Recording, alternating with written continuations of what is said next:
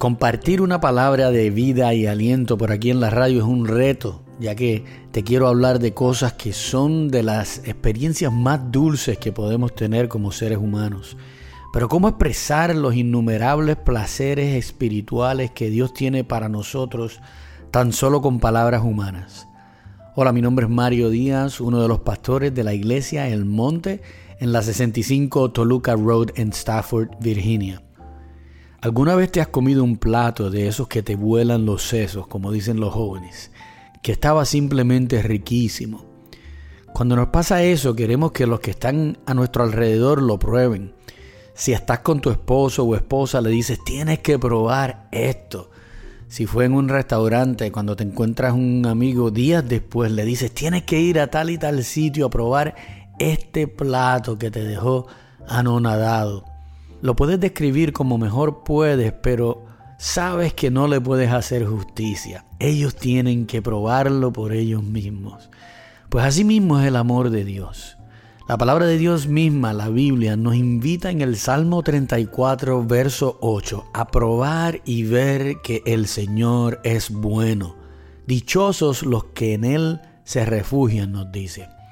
Te puedo contar lo que Dios ha hecho en mi vida él ha sido más que bueno, me rescató del lodo del pecado, me dio un propósito, me regaló una conciencia limpia, me libró del orgullo y las expectativas del mundo, cambió los deseos de mi corazón para curarme de esos deseos carnales, me dio una esposa que me apoya incondicionalmente, cuatro hijos hermosos e innumerables bendiciones. Nunca me ha dejado solo en los momentos más dolorosos y oscuros, y créeme que he tenido muchos de esos. Me ha guiado milagrosamente, consolándome y dándome paz en medio de la tormenta, hasta llevarme a pastos más frondosos que los que dejaba atrás. Pero las palabras faltan, no le hacen justicia al amor y el cuidado que Dios le da a los que le siguen. Tienes que probarlo por ti mismo. En el primer capítulo de Juan se cuenta una historia similar en la cual Felipe, uno de los discípulos de Jesús, va en busca de Natanael, otro que terminaría siendo también uno de los doce discípulos. Felipe buscó a Natanael y le dijo, hemos encontrado a Jesús de Nazaret, el hijo de José, aquel de quien escribió Moisés en la ley y de quien escribieron los profetas. De Nazaret, le dice Natanael. ¿Acaso de allí puede salir algo bueno? Felipe tiene el mismo problema del que estamos hablando. Las palabras no le hacen justicia a Jesús. Le dijo que era alguien de quien escribió Moisés y del que profetizaron los grandes maestros de la antigüedad. Natanael sabe las historias que Isaías había hablado de un Salvador que habría de venir. Pero ahora las palabras faltan. No tan solo faltan, sino que se interponen.